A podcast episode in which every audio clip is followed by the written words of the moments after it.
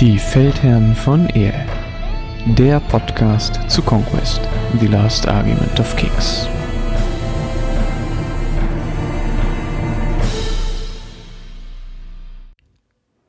Hello and welcome everybody. It's the Commanders of Ear or Generals of Ear or whatever we are called in English. I don't really know, but uh, as you already noticed, today's episode is in English rather than in German, and that's mainly for one reason, and that's because we have international guests th- the first time today, and I will let introduce them themselves, and I just give it to Massimo from Bonktable Podcast. Hi, Massimo. Give us a quick introduction. Who are you? What do you do? And uh, why are you here today? Well, thank you very much, Christopher. Uh, I'm Massimo or Mass, I more commonly go by from the Bonktable uh, podcast and YouTube channel. I mainly play 100 Kingdoms, and I got into it because War Machine kind of dried up in my local area, and the box art on Conquest looked really cool, and I like the horses of 100 Kingdoms no more reasons needed. No. Thank you very much. and uh, the second guest today is Aaron from uh, Just Roll Ones. And uh, yeah, please, Aaron, introduce yourself. Give us a quick info about you. Thank you. Uh, so I'm Aaron. I am the least talented host on the Just Roll Ones podcast. Um, I got into Conquest similarly um, as mass. War Machine kind of dried up uh, around me and I found a conquest box for fifty pounds and thought it's better than nothing. Uh, and yeah, I've been playing ever since. Very cool. Yeah, it's quite similar to me. So for everybody tuning in today for the first time, I guess the German audience knows me as well, but the international one maybe doesn't. Uh, my name is Christian, better known as Redbeard, and uh, I'm from Germany, obviously. Um, please forgive my somehow okay English. Um, I'm no non-native speaker. Uh, I got into Conquest quite similarly. I just got the the old uh, Spires 100 Kingdom starter box uh, as an idea to just put it like in the shelf and take it out to play with a friend or with friends who are not that much into tabletop. And um, after I got the first box, I built it and painted it and played it one or two times. I got hooked, and uh, I stuck with the Spires as the main faction and the best faction, of course. But we will come to that later, I guess. um, okay, so uh, second of, second point for me is just to give people a quick look into our minds. Um, what's one thing you really really like about Conquest, and what's one thing you really don't like about the game at the moment? Might be improved on. Um, just Aaron, give us a go. So one thing I'm in Conquest, I've, I really like the card mechanic. So I mentioned before, I used to play a lot of War Machine, and if anyone's ever played, War Machine can be a really intense game, um, but it's intense the whole turn. You know, you've got maybe an hour where you're really intensely thinking about every move you make and measuring out, which I loved when I played it. Uh, whereas with Conquest, what I really like is the card mechanic because you have that few minutes at the start of the turn where you're really thinking through your turn, and then you make your deck, and then when you draw the card, generally you just have to go with it you know, uh, you draw a card, there are only so many options you can go with, um, which takes quite a lot of the mental load out of an event, which I really appreciate. What I don't like, I don't know. Um, I really don't like that monsters don't all have Oblivious. That's my current hill at the moment. Okay, Mas, what about you? Uh, one thing I really like about Conquest is the ease of accessibility of new players getting into it compared to other games. Like, the starter boxes are fairly a pretty good price for the amount of models you're going to be getting. Like you're usually actually getting a bargain whenever you buy a starter. And then the ease of learning the game compared to a lot of other miniature games, it's it's very um I don't, I don't I'm trying to find a better word, but basically it's very easy to like pick up the game and play it. If you played any other war game before, it's really easy to get into. If this is your first game, I find it really easy to uh, teach to other players and other players who absorb it to just like start playing the game and moving around. So this is a really low point of entry. What I really like. Um, for something I dislike, ooh, that one's a little tougher because I already I've I've stated so many gripes. um, I I want to say some of the um, internal faction balancing um, that has been going on with the game. Like each faction is really great; it has a lot of stuff going for it. But then there's usually things in the faction that are getting replaced by new releases or like stuff people aren't really grabbing anymore or looking at anymore. Um, an example is kind of being like men at arms and militia. They're kind of getting pushed to the wayside, it seems, in a Hundred Kingdom uh, due to the change in scenario and the other things that are coming out. So you're kind of building lists now that are focusing on more elite stuff. And so a lot of the stuff that you've kind of bought and had for quite a while are no longer hitting the table because they're not that good and you don't need them. So it's kind of it's kind of a little sad that some of the models are. No, I get away. you. Yeah, I totally get that. I have the same thing with Spires as well. Um, and and for the accessibility, I think that's maybe a word to describe it. Um, I totally agree, and I agree with what uh, Aaron said as well. And for me, it would be um, I like that Conquest approaches uh, the rank and file genre in a different way because rank and file is a very niche um, frame within a niche hobby tabletop is niche already, and rank and file is even more special, I'd say.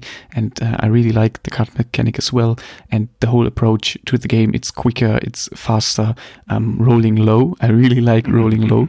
Um, that's great. And uh, for what I don't like, I would say it's the old models because they really are bad. Even if you go like back five years, that could have been done so much better. I'd say um, that's something I hear very often as of today, even because some people say just, oh yeah, Conquest, I heard about it, but the models really don't look great. And I always have to say, yeah, you're right, but that's only for the very first ones. If you look at, at the today's models, it's just like spectacular how how they have evolved over the couple of years they are doing it. So yeah, that would be it for me.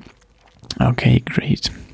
I, I yeah, I hundred percent agree with you with like the models and the earlier models being much tougher to look Yeah. at. Like, I think it was very much like the two player starter between Hundred Kingdoms and Spires. I think the only good model that ever came out of there was the Noble Lord and the may have been the Mountain Noble Lord and the Household Knights, and everything else is kind of like real Yeah, I think as well the the men at arms I think are particularly bad, but Yeah. I, I quite like the drones. I think they're quite charming. Um, they're not. Then I think they get away with it more. yeah, I 'cause they don't look hate so them. weird. Yeah, that's true. The Force-Grown drones are decent just when you look from afar, but if you look closely and uh, stuff like the abomination, yeah, it looks kind of okayish because of the weird style and it's a very very cool design definitely but the model itself the quality of of the plastic and how it fits and stuff like that that's really not not top notch i'd say especially if you just compare it to the newer kits, how sharp they look, how good the quality of the plastic is, um, how much they've improved um, the frames, stuff like that. So I'd say that's one of the weaker points. But all in all, we all agree Conquest is a very, very good game as of yet. And uh, Yeah, the state, the state of the game is great. Yeah, and I'm sure later on we're going to have a talk about some maybe some like game balance and stuff because obviously I, I'm I'm correct, but um, I think it's, No, it's, fuck you. I think it's worth saying now though that even when you're looking at kind of game balance, it still comes down very much more to player skill than anything else, uh, unless I'm playing, in which case my opponent's playing broken stuff. Um, but ignoring that, like I, I think that's a really good thing to to point out because we're on what now eight factions um, almost, and I Almost think you yeah. could yeah, seven you could now, yeah. but Sorcerer Kings will be there. yeah, A- and you could still turn up to an event with any one of those factions and win. Some are obviously better than others, but you know, I wouldn't be surprised if I saw them winning an event. Does that make sense? Yeah, I yeah. ah, must go first. oh, okay. I, I was just agreeing, but um, yeah, no, I, I I do find that as well. There's us- there's usually like a build or two per faction that is really like if you want to look at it competitively, it's it's like this is what you play to be successful. You make a couple tweaks for your own flavor or what you might encounter more at that event, kind of something similar to your local meta. And you take those one or two builds and you go out and you have a very good chance of winning it.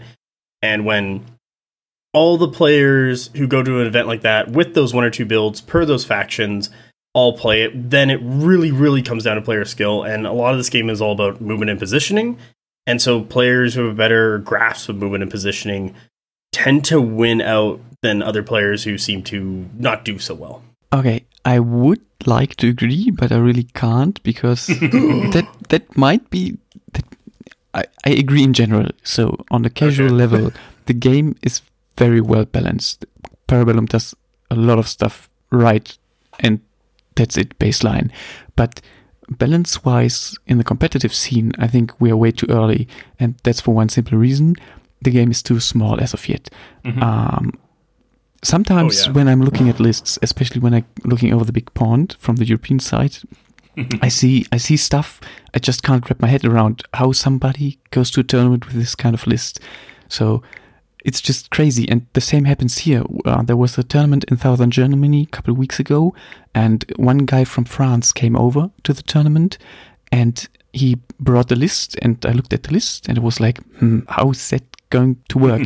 and he really he he played it really well, and I'm not sure, but he either won or got second place, and that was amazing. I think he won it even, not sure.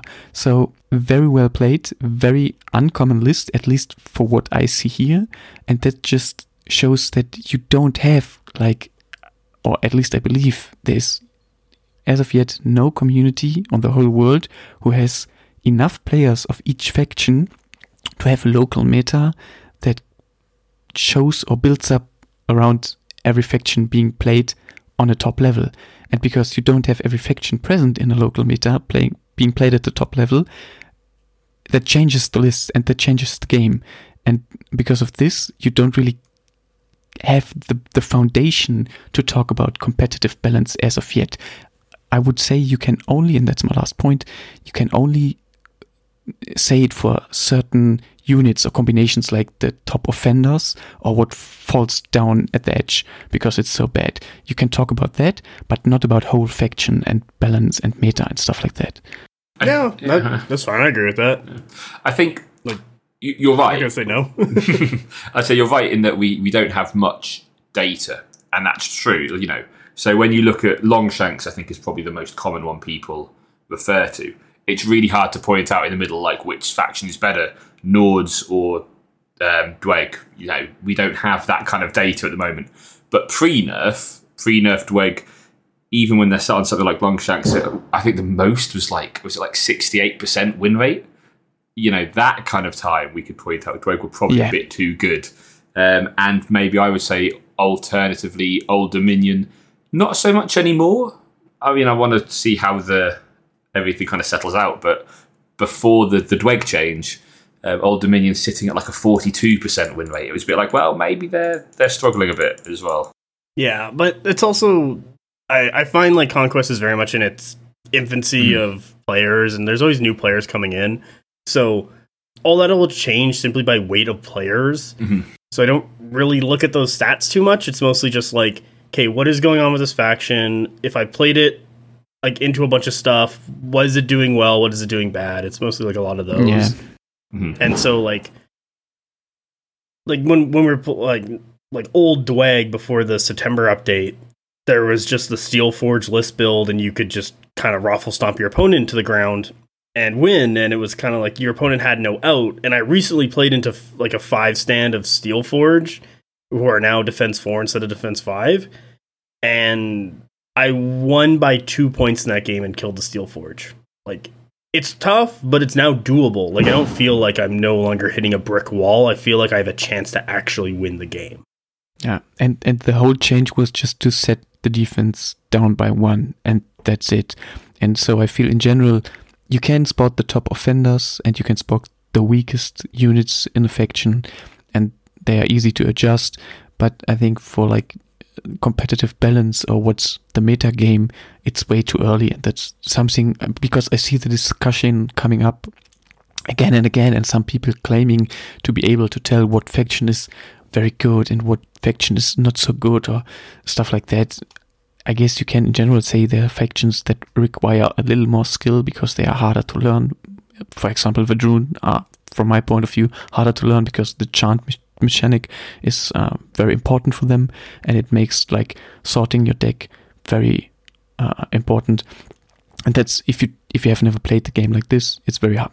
Or it's a little harder to learn. It's not impossible or extremely difficult, but it's harder to learn than another faction, for example, Dweghom, who are more focused on the base stats, stuff like that. So that Oh, can yeah. be said, but you can't say like Vadrun are definitely better than Dweghom. Stuff like that is basically impossible. No, and that that kind of goes to more the player at that point of like a better player will beat out a weaker player. So I was Most having, times, yeah. Yeah, I was having it on on, a, on one of the Facebook groups before. Uh, I think we can all. I mean, we can all agree. Like Ashen Dawn are pretty good. You know, I think they're a good unit, and the Ashen Dawn list is quite good. Though I think it's going to be quite hard to play. But the conversation was the person was saying, "Well, you know, our Hundred Kingdom player has never beaten the Old Dominion player, and he's got you know ten Ashen Dawn." And I'm like, "Yeah, well, you know, maybe the Old Dominion player is really good." and the and, the Hundred Kingdom player maybe isn't. Like I'm not, you know, and this isn't a criticism. I also, as I said, I'm not particularly good at this game, but um, I think that's it. When you have these conversations, you really have to know what the skill level of the player is before you look at, you know, local metas and what they mean. That's why I make battle reports so everyone can see my skill level of being shitty. it's so weird. People are commenting. They're like, "Mass lost. Oh my god, Mass." I'm like, "What the fuck? I could lose." Yeah, people just that's something people assume you're good because you have decent knowledge about the game, but playing the game is really different to knowing stuff about the game. That's something Oh, I, yeah. I notice a lot as well because I think playing the game is very special because rank and files have very certain set of rules and some things you know from other games just don't work and you have to wrap your head around the um, whole front back sideways thing and the line of sight and to move and think ahead and that's very different from from a lot of other games and i think to learn that and especially to master this is quite hard mm-hmm. Well, I think that goes to saying as well. Like, I think the most important thing in regards of you know who's going to be winning events is who has the most time to, to play. Uh, it's not the whole kind of puzzle, but I think yeah, the people with the most experience are the ones who are doing the best at the moment, regardless of faction. Mm, I, I guess so as well. That lead, leads me to a question th- that just popped my mind because it's something I've discussed within other games. I've um, played Ninth Age um, a lot before taking up Conquest competitively as well, and um, it's a rank and file. It's basically Warhammer Fantasy but fan made edition. Very very competitive um, team uh, developing the game, and we often discussed what is the phase or what is the most important thing in the game to win the game. And that's something I would like to ask you both, or the both of you. Uh, what do you think is the most important stat, and what's the most important phase or the most important action? Because there are no phases basically, but what's the most important action uh, units could do, or what's the important stat to excel at the game? You want me to go first? Whoever, whoever's Okay. Get on the zones. That's it. Whatever whatever stat requires you to get on the zone, you can sacrifice your entire army if you beat your opponent by one point, you win the game. No one matters your entire list. All it matters is that you are on the zones more than your opponent scoring more. I was going to say very much the same movement. However, I'd also maybe preface that with either high movement or um, high range output. So just some kind of threat projection. The movement, obviously, I think is better because it puts you on the zone. Or fluid formation is the best ability. Oh yeah. Or yeah, best plus. ability in the game. Okay, then Yeah. we all are of the same mind. Movement, and that's a hill I'm willing to die on. Uh, movement is by far the most important characteristic in the game, and to move your units right wins or loses you the game. I've seen plenty games where the game was lost not because of a bad roll or because of the list or because of terrain or whatever, but mostly I see is people move incorrectly or not incorrectly, but move in error and don't see things or just move too far or just not far enough and that loses them the games most of the times that's at least what i see when i watch games How? Yeah, I would ag- I would agree with that. Also, like when you reinforce stuff onto the table, and if you reinforce in a bad spot, that kind of also gets into Yeah. movement. positioning It, yeah, posi- like that's why I talk about movement and positioning because your positioning is like if your opponent has something and you have a counter in your list and you place it on the opposite side of the board, well then your counter isn't doing what its job and you're wasting your time. But if you properly counter something, and kill your opponent's regiment, and then get on the zone or keep pushing forward, you're in a better spot than your opponent is at that point. The last game I played, my opponent threw down a bunch of hold things, and I knew I had nothing in the area that could deal with them. So I said, screw it. I'm going to stop throwing stuff on that side of the table. I'm going to put more stuff on the other side of the table, and I'm just going to swing around into his backfield later on as he's sitting and scoring my zone. But I don't care because I have two zones to his one. Win the game. Yeah, exactly. Can't agree So- more. I can give an example. So I in what I lost one of my games at um, LGT because I took the I can't remember which scenario it is. I think it's the one where the two middle zones are worth less. The ones on the sorry, yeah, the ones in the middle are worth story. less. Yeah. So I was like, you know, all all in on securing these lower point scoring zones, which worked, and I had those Clever. zones, but uh, my opponent had the other two zones. Uh, and then just outscored me for the game. I was like, "Oh, okay, that was stupid." Um, and then, so that's the kind of thing. Like, it doesn't matter what your opponent's playing if you play like a potato. You will become a potato. Exactly. Ah, agreed. Nice. Okay, yeah, but I see uh, we all uh, approach the game in a similar way, as it seems. Great, very cool. What? People from different countries in the world figured out the game independent from each other and came to the same conclusion? What is this, science class? Terrifying. That's terrifying. Well, that's what happens in actual science, but anyway. Science is terrifying. Should be abolished. Oh my god. I, I, I'd like to keep a job, please. Uh, let's do that. Yeah. Uh, nice. Okay. So yeah, but yeah, let's approach the different people from different countries stuff maybe a little more. How serious do people take the game at your local community? Is it more of like do people tend to see Conquest as more of a beer and pretzel game? Or do they tend to take it more competitively? I know it's basically it could be different from town to town, but uh, I know from experience that people in the UK um, take war games a little more serious, from my experience at least. But it's like they have a whole workshop dedicated to it or something. Yeah, but it's kind of it's kind of like the birthland and Games Workshop stuff like that um, of, of So, miniature, miniature wargaming. one of the so um, my local not very competitive at all. It's far more of a I wouldn't say necessarily beer and pretzels um, games, but we have a lot more narrative or like newer players. One of the things I found so when it comes to like Warhammer, they take it very very seriously uh, in the UK.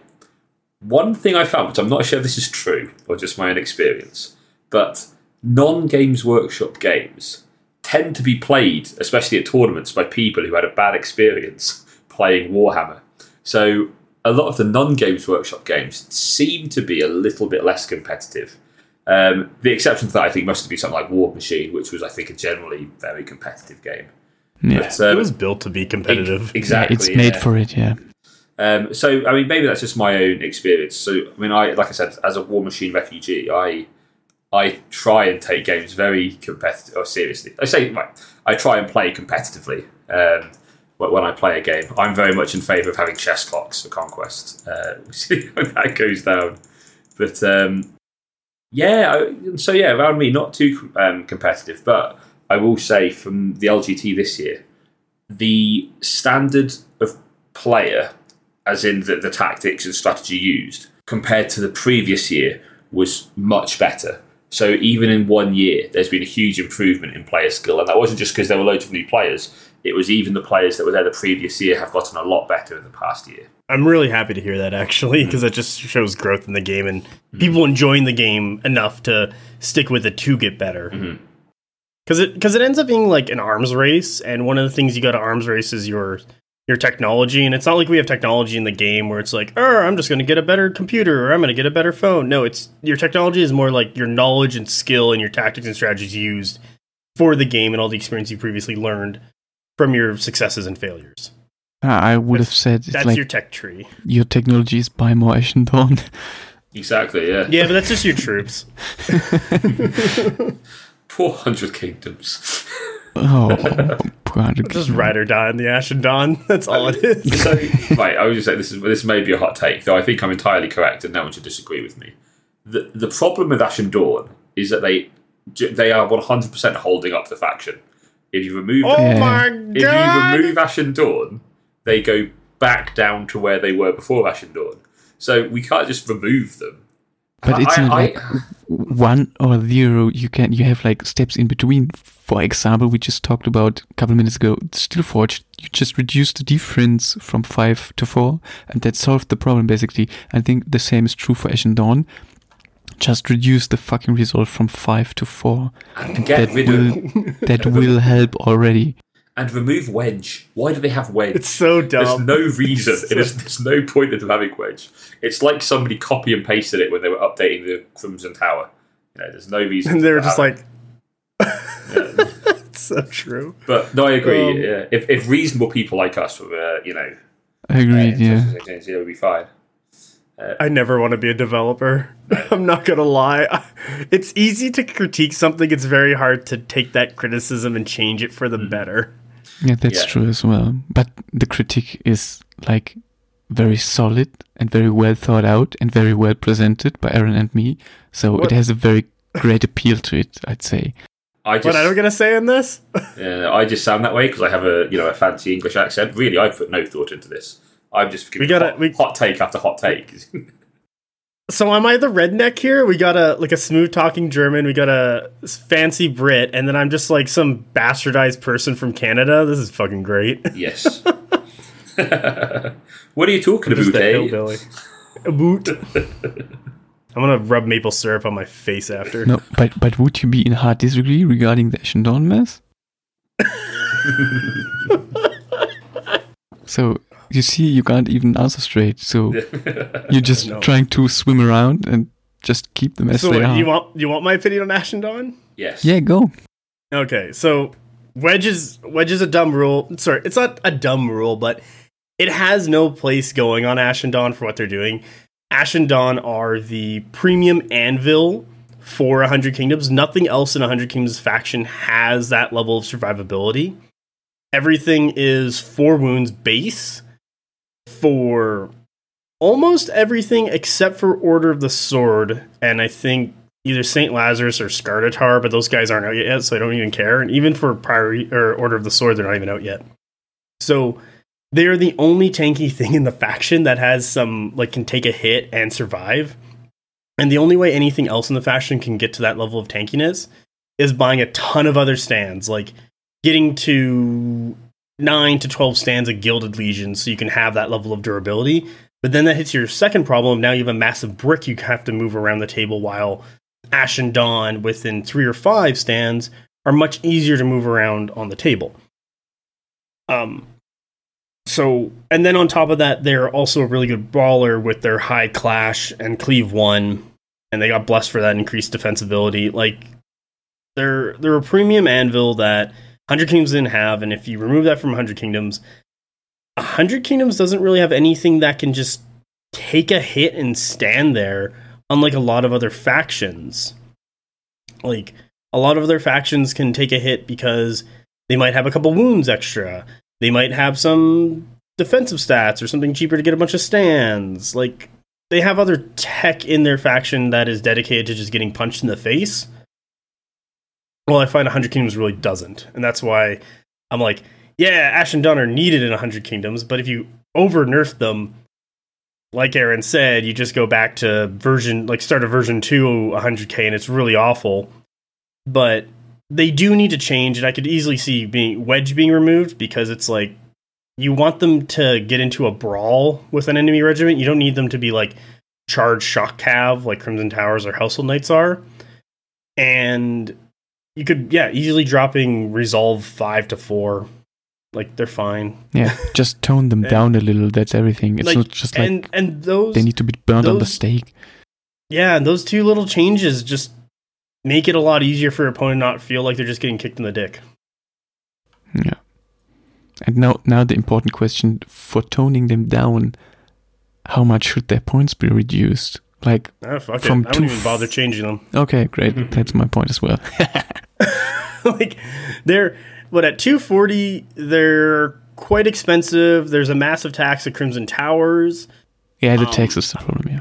Yeah, and I, I and that's why they're kind of like reined in currently is just because Crimson Towers don't output enough for 200 points, while Ashen Dawn output probably a bit more than 240, probably around that 250, 255 mark. M- If you really want to stretch for 260, but they're basically leashed onto the Crimson Towers. Yeah. Once Sealed Temple go away, that's a whole other problem that's what I was saying. because at gonna that point, um, Hundred Kingdoms players are going to gain like sixty points of free stuff they can throw into another stand, buy a bunch of upgrades, throw some banners on it, you know, do whatever you want to do. And at that point, I think that's when these changes should go into effect, and that's maybe what Para Bellum is waiting for. Is for January. It's like, oh look, Sealed Temple are finally released. Hey, they're in the app. Also, we made a little adjustment to Ashen Dawn, so no one's like feeling like they're not overpowered with a cheaper mainstay.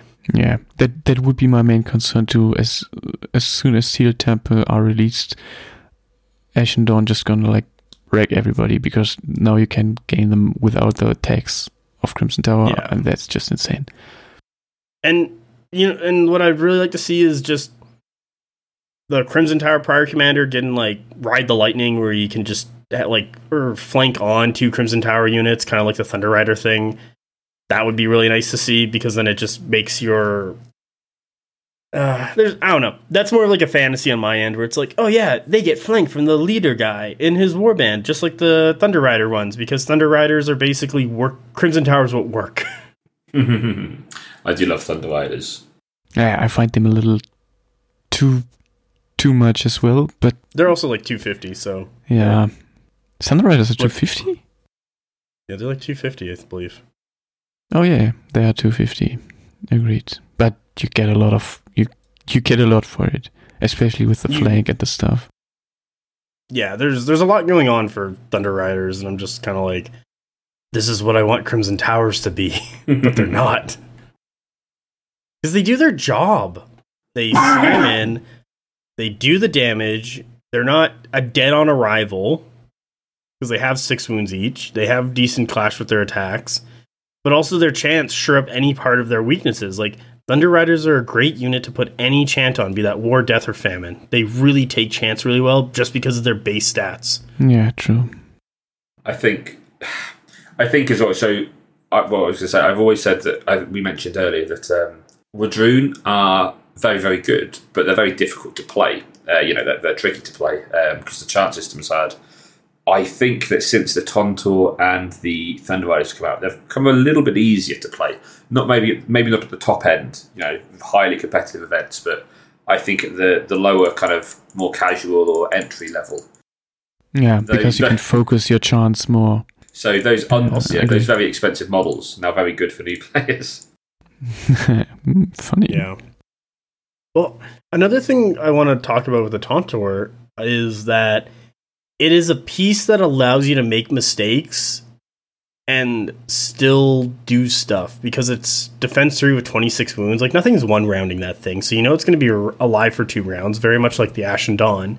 So it really allows you to kind of make not a positioning um, mistake, more like you can take a punch to the face and still live and put that Tontorr in the right spot so that when your Thunder Riders come in for their clash, like their charge clash, you're set up to do so.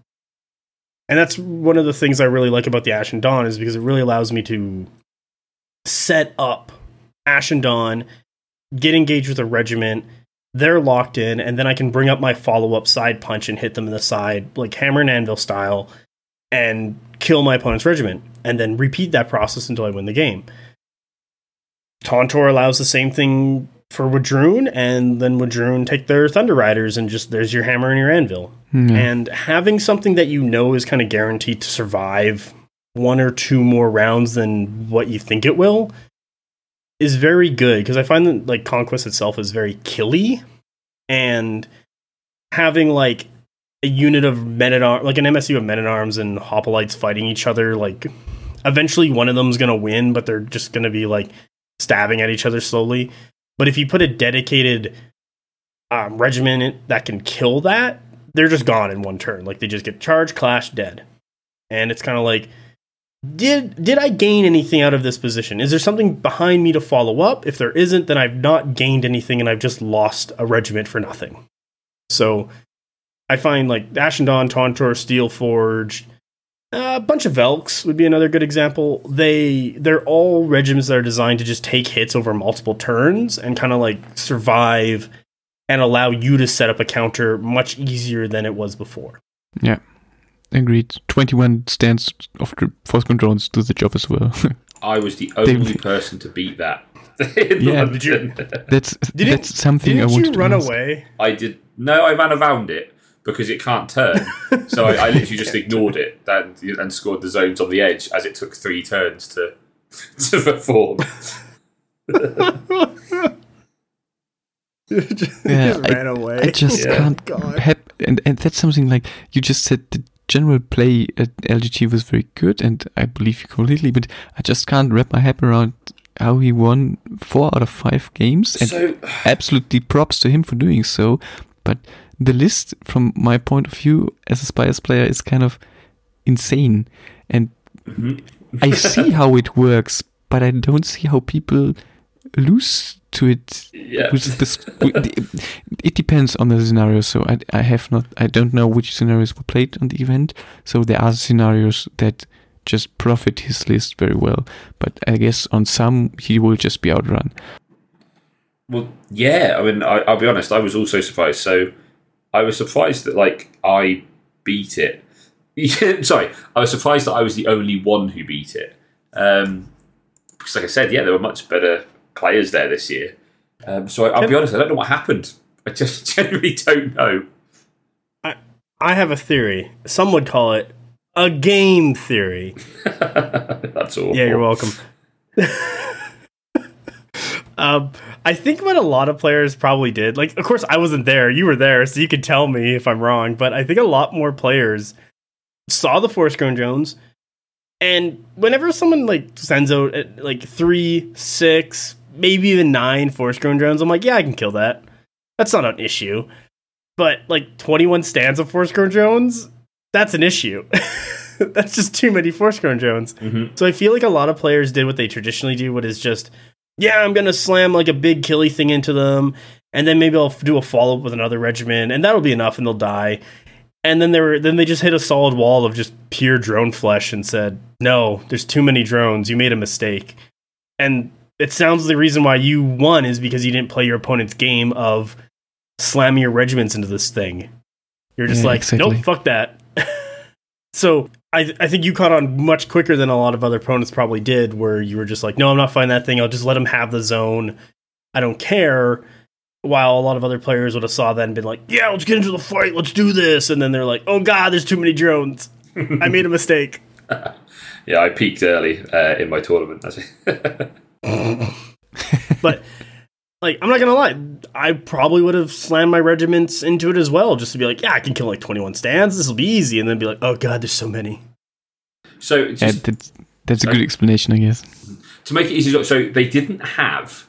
Uh, sorry, David didn't have the Pheromancer and Biomancer in that big block. Yeah, he, he had, had, the High Clone with the, the um, cascading.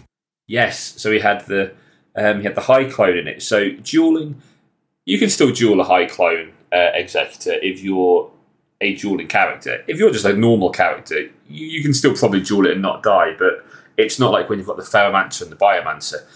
He can just accept duels and probably be okay. I think as well he had the. Um, I could be wrong. I think he had the upgrade where you ignore the first wound. Yeah, Ablative yeah. Flesh. Yeah, he had he had very decent upgrades.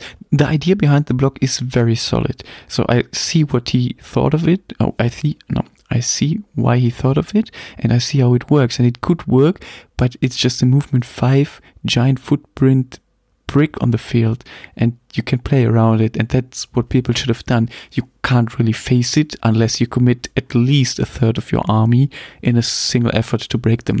The trick is the block is so big and they are so weak, but the high clone pushes their resolve to like seven or something. And then it's really hard to break them because you can do a lot of wounds, but you will do next to no resolve damage. and that's with the mass of hit points. It's just like too many, and the regen every round. So I guess that's how he did it.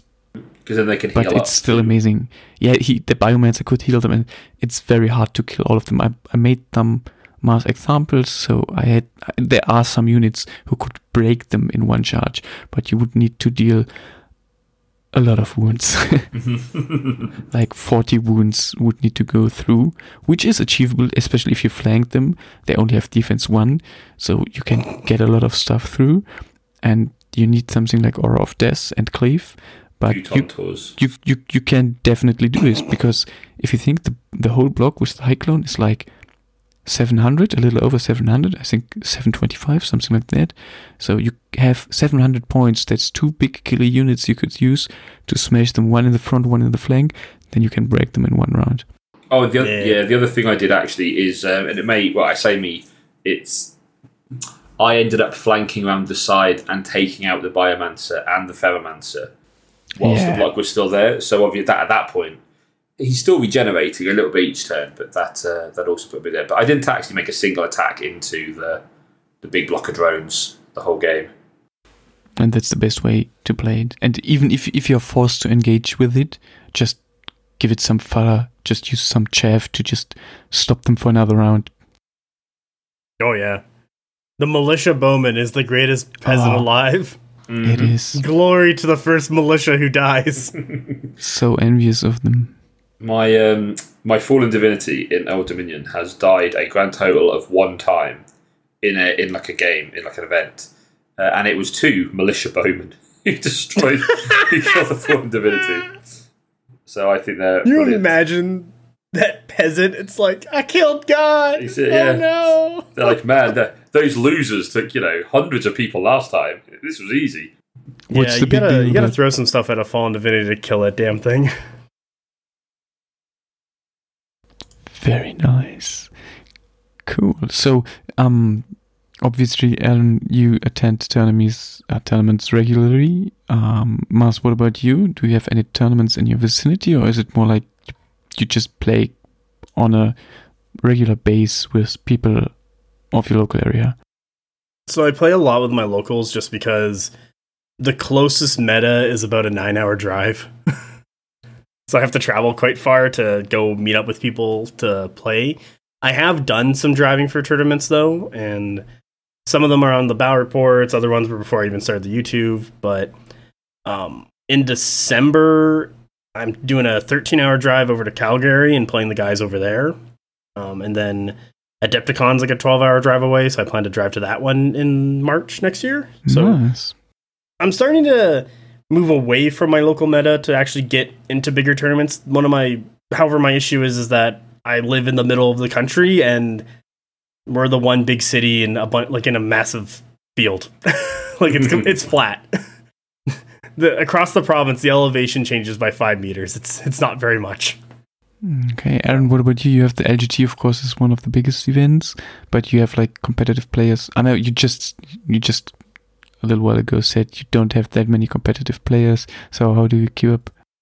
Oh, I was just going to say, so locally, like immediately around me, there aren't many. Um, there aren't many competitive players. Um, so I've ran a few events. They're normally smaller, maybe fifteen hundred points at the moment. We've had a one two thousand point event, but um, so in England, thirteen hours drive would take me from one end of the country to the other, probably with time to stop. So um, for me, uh, I've travelled a little bit around to some of the other metas, which are about an hour or two away um, and played down there. So yeah, that's been really good fun. But yeah, I mean, I'm, I'm looking forward to traveling a lot more. Uh, talking to the guy who won LGT, uh, Dowell, lives about two, three hours away from me. So he's putting an event on soon, which I'll hopefully be able to travel to as well. Uh, and hopefully do better than LGT, is it? Nice. Mars, you wanted to say something? Oh yeah, just so my meta's actually grown a ton. Uh, one of the our Vanguard convinced one of the Age of Sigmar players to try out Conquest, and he liked it. And then he told all his Age of Sigmar friends about it. And our meta has been just um, injected with about 15 Age of Sigmar players who are all Wow. rapidly buying and playing conquest. So they went from about like starter boxes and buying stuff, and now they're kind of at like fifteen hundred points to two thousand points. And I'm so I literally like left for work and came back, and there's like all these new players, and I'm like, oh sweet, Ah, awesome. That's super And- awesome. yeah. And some of the guys I know have been playing war games probably before I was even born, and other guys I played like for during War Machine or I've met at like conventions and sh- and stuff. So I know a lot of these guys already, and I know they're all good players, and they're just getting into it, and they're very excited to play. So, um, my meta went from kind of people who play um, kind of casualty to a little bit of competitive because they're you know they're all trying to like arms race one another and trying to beat one another to now just a massive amount of players and we're actually getting more and more table space at our local store because we we need tables for players and I'm I'm really excited about it because it's like more meat. Wow, that's super amazing. We we noticed something similar, and uh, we we have just an influx of new players, uh, at least in my area. That's really amazing. Just like when I think one year back, we had like regular tournaments, maybe regular, but every couple of week a tournament with like oh, nice. six to eight people, basically win 1,500 points. And in like three weeks, we have a tournament with uh, around 30 people at 2,000 points. Yeah, wow. And that's just That's and awesome. that's just just amazing growth within one year and more and more people are getting into it and that's just the people playing the tournaments and not even the people who just play the game casually like beer and pretzel style or just do a campaign or stuff like that there are those as well and it's just amazing to see and there's a lot of people coming in from other games especially game, games workshop who swing to the game because it's more accessible and they like the turn-based stuff. It's not I go, you go. It's alternate activation, and it's just way more modern. And I think that's an appeal that that gets a lot of people's attention because even though I really like, for example, I really like the Warhammer universe. I loved Warhammer Fantasy. I loved the whole lore, the background. Gotrek and Felix is like one of my all-time favorite stories. I hate the games. They're just bad games. it's like fuck. How can you play this bullshit? It's kind of like you you you have super overpowered weapons every couple of weeks coming out, and it's just like a money grab from the from the company, and it's just like how can you do it? And I see the people buying the boxes, and I always wonder why. Yeah, so, uh, how are things over your way? So, I find my local, it's really hard to get people to play anything that isn't made by Games Workshop. And it's just a nightmare because, like you said, they don't make good games on the whole. Like, I've been playing a little bit of um, 40k only combat patrol because that's actually quite enjoyable, but it's not balanced at all. Like, it's not something I would ever want to sit down and Yeah, and, and try and play because yeah and then all everyone does is complain about how unbalanced the game is and i'm like but there are all these other options i keep presenting you like come on Yeah, Yeah. It's, it's the same for me. The, the I think I know why why it's why it is as it is because people are in the hobby for like 20 games, uh, 20, 20 games, mm, 20 years or longer. I myself started with Warhammer fan, uh, Warhammer 40k, but back at the end of the second edition when I was mm-hmm. young, and I went with it for like a couple of years, but then it just got too much for me, and I really mm-hmm. I got out and got into Warhammer Fantasy. It was a change because it was completely different setting. I really got hooked. But the same thing after a couple of years, it was just like too much of the same bullshit. And then I went other ways and got into Ninth Age and found other games like Saga and, and whole other miniature universes and games that are so much better written rules wise yeah and so much easier to play. I don't really want to hate people who like the Warhammer games. You can play what you like, but I don't see the appeal some people see within the game from a mechanics perspective. The background, the lore, the miniatures, um, the whole setup, how the hype is just fired up. I get that, but the games, really no. So one thing I got to give uh, 40k just remember like GW credit for is that if you wanted to play a miniatures game and you just you know like you're a dad, you got two kids, your partner wants you to do stuff and you finally carve out like a Wednesday or a Thursday or like a time on a Saturday, you can go down to a Warhammer store and play a game. There'll be people there ready to play. Like it's it's very accessible and they've made it that way for a lot of people and that's probably one of the things like a lot of people go down there for.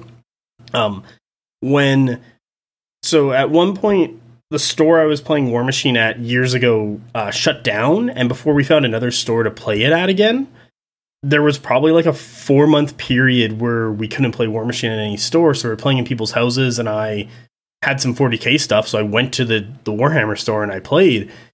And one of the things that really finally like kind of convinced me that I'm not a huge fan of playing Warhammer is when I got a dreadnought stuck into melee with like 15 guardsmen and I thought to myself, why can't I trample over the guardsmen to get to the Leman Russ tank behind them?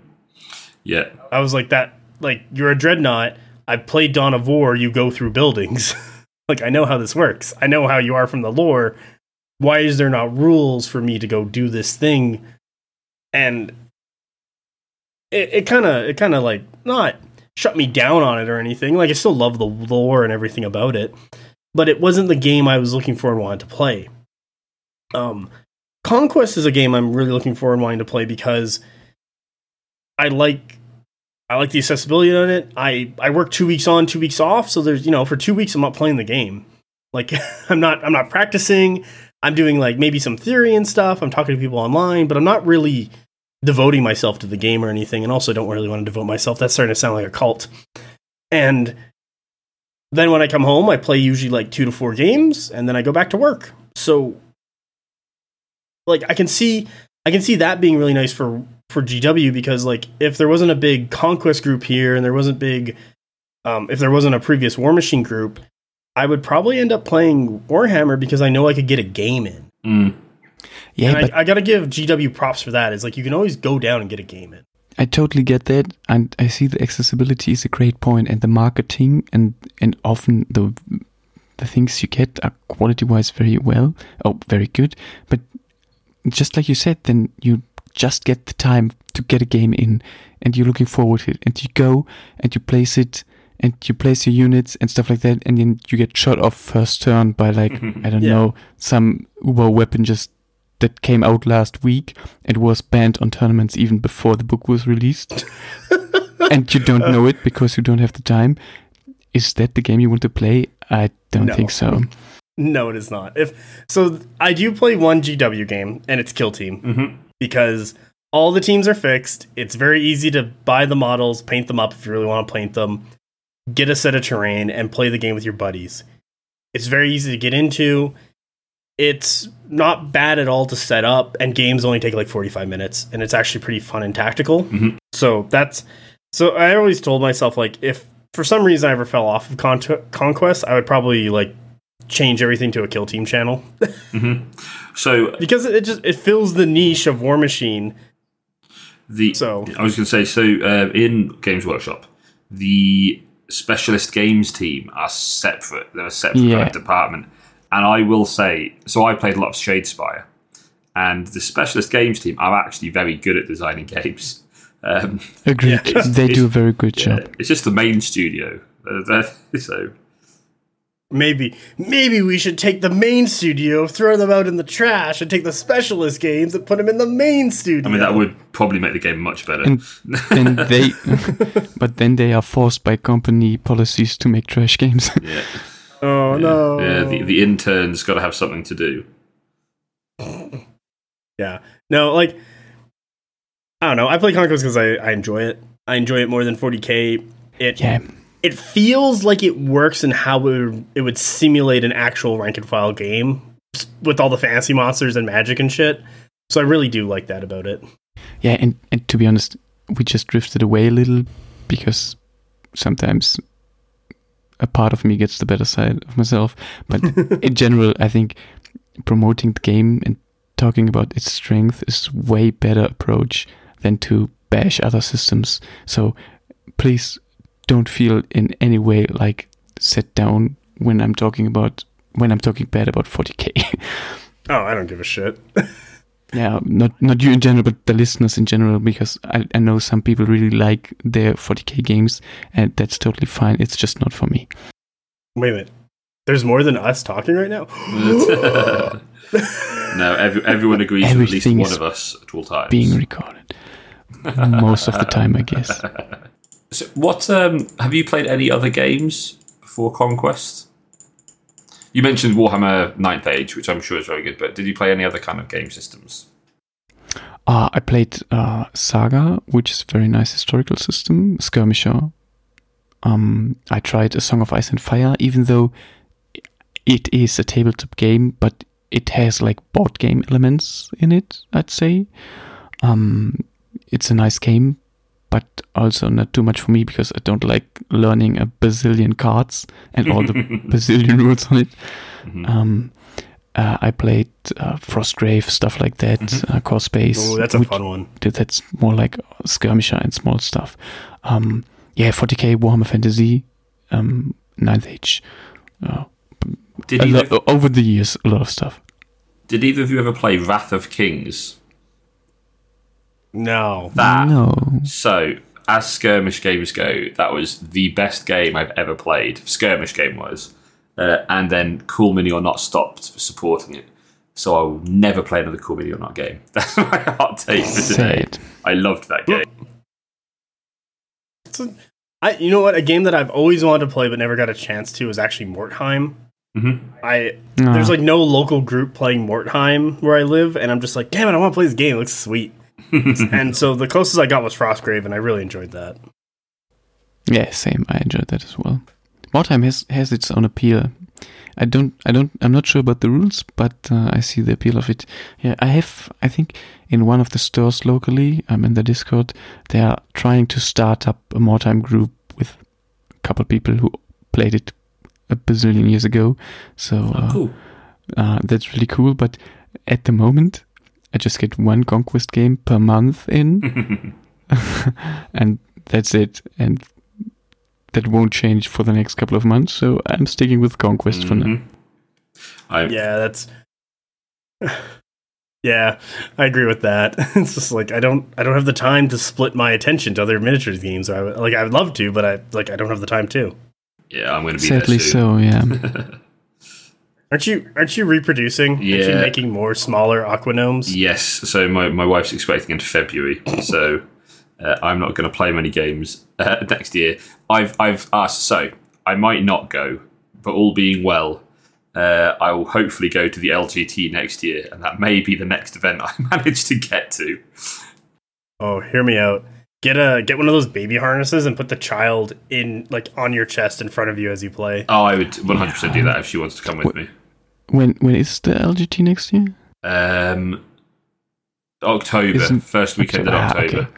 So if you Oh. if you are expected like in the spring, that won't be too big of a problem. We just got our first No. child in uh, April, and that's like seven months ago now. And I got in my games regularly, just Mhm. month one one game a month, Mhm. and um, I will go to the tournament at the end of the month.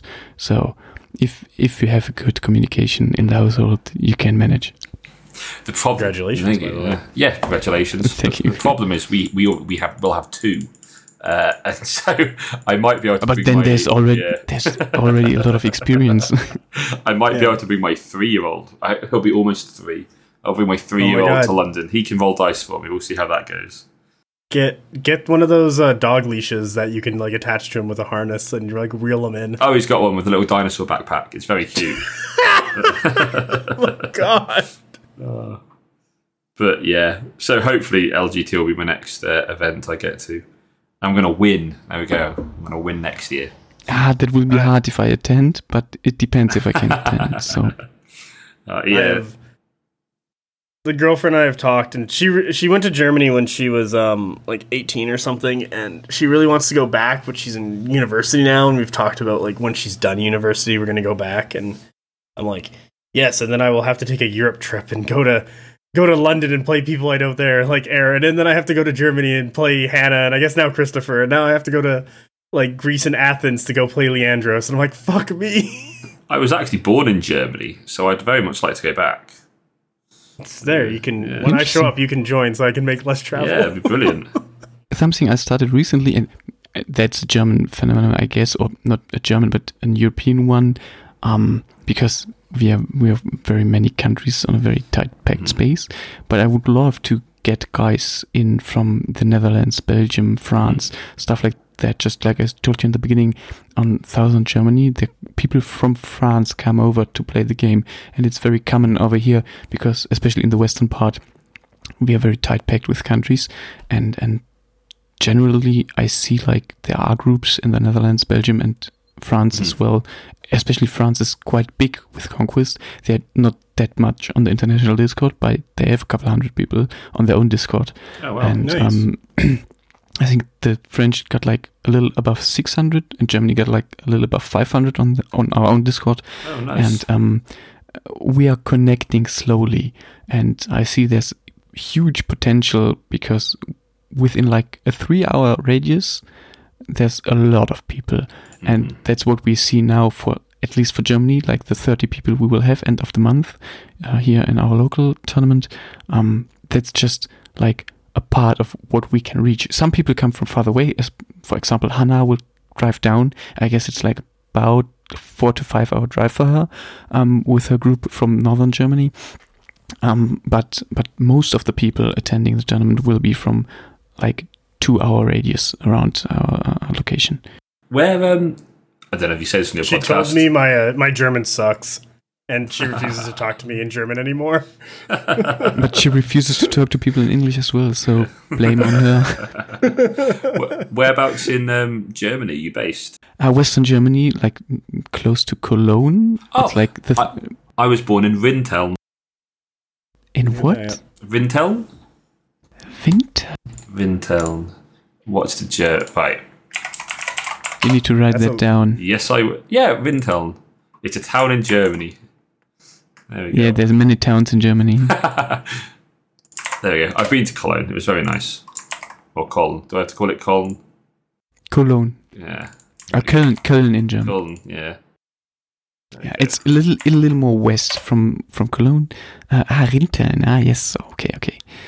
Um, yeah, and we're Oh, very wow. close to the Netherlands and Belgium and France and Luxembourg, Uh, so the appeal is very, very good too. And I am on their discords and talk to them, and I, I'm really looking forward. And that's one thing. uh, I can, uh, one topic I wanted to open up to something I want to do next year with the people here in my uh, local community, and especially with uh, shout out to Marco Riebezahl from the Discord. He's uh, the guy organizing the tournament mainly for end of the month, and he's doing a lot of stuff, and he's doing a great job. Um, it's a team tournament because, Mhm. from my experience of the last twenty years, team tournaments are the prime events for every war game. I've never had so much fun and so much competition and so good experiences outside of team tournaments. They are the best, the pinnacle for me of wargaming. I would love that. That sounds fantastic.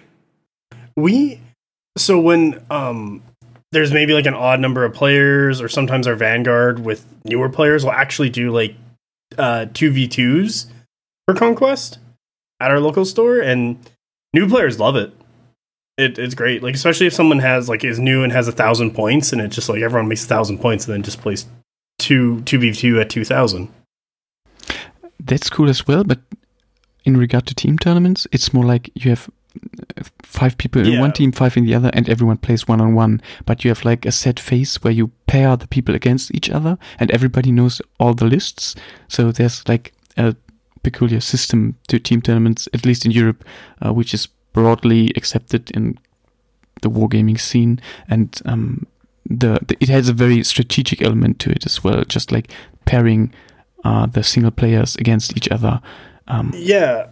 So I know I know we did them a couple times in War Machine where it was like ah, yeah, okay, of course. players would pick the tables and everyone would look at it and you like you know you pair the opponent like the, the players and the teams against each other and they would kind of be like we're gonna put this player down at this table and then they're Yeah. gonna put that player down and it's just because like the table matchup might be better and then like maybe that matchup is better for one team than the other and you're just kind of hoping to get as many many advantages as you can before you win No, I yeah, sorry. I'm I was thinking locally it's like, oh yeah, we kind of do that with like two-headed giant or whatever, or two-headed dragon. It's like, no, no, no, this is a team tournament. I'm being an idiot. Uh, I I, No worries. I used to really enjoy team tournaments for War Machine. I'd definitely be Yeah. up for that. Yeah. it, it it's really funny when I think one of the best parts about team tournaments that I really like is when you put down a player on a table and your opponent looks at it and says, "Oh yeah, we got this covered," and they put down a player like a a player on a table with a different list, and then they're like, "This is a slam dunk. We're gonna win," and then they don't, and they're like, "Oh." Shit. Or is it- We uh we miscalculated. when, when both teams are looking really happy with the matchup, and you're like, I don't know which one of us is right. Let's see how this goes. Yeah. That's always that's always worrying when both teams are very happy with the matchups. Then one team fucked up, but you don't know which one yet. Ah, yeah, I think I think there's one team tournament um, planned already in Europe. It's by ah, I forgot his name. In Give me a second. Poland, No, not Poland. It's Slovakia, something like that. Slovakia and um, a European team tournament, Frontier Cup, something like that. Max Max, um, he posted it. He's from uh, Czechoslovakia, I think, yes, I think I've And- met him. and uh, he's uh, he's either organizing it or helping also help helping to organize it in Slovakia. It's end of January next Mm. year. Mhm. so that's very soon already. Um, I think I won't be able to attend, but I really like his uh, enthusiasm towards the Mhm. game and that they are already doing it. They seem to have a decent community already over there too, so that's really cool. And, and big team tournaments, like especially big 200 people upwards, is just like insanely cool. Mhm. I think we will aim for. We talked about it, and that's maybe something interesting. What would be a good size for teams? We thought about three people per team to make it more accessible. So three versus three. Each game is played one on one, and that would, and we would be able to host like 16 teams, three people each within our club, and that would make for a very decent tournament already, like Mhm. around 50 people. That'd be really good. I'm just checking what flights are from Canada to Germany.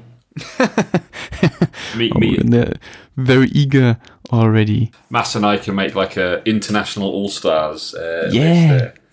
List there. Jesus But fuck. Allstars The- placing last is kind of funny, so Exactly. maybe name it differently. If I place last at every international event, at least I played a fuck ton of people. Exactly. True.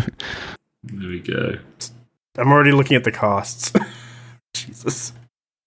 Is Yeah, it a you lot? should- Uh, it's like twelve hundred dollars. That's like Okay. 50 euros. I was just say Canadian dollars, right? Yeah, yeah, it's Canadian dollars. I have So it's no probably idea. like six hundred euros. I think Ah. we're like two. I think you're two point two five. Not sure about that. No idea about Canadian dollars. Yeah, I know it's weird monopoly money. Oh shit, we're a little better. Bad for you. We're no longer two point two five or one point four seven. So actually, it's cheaper.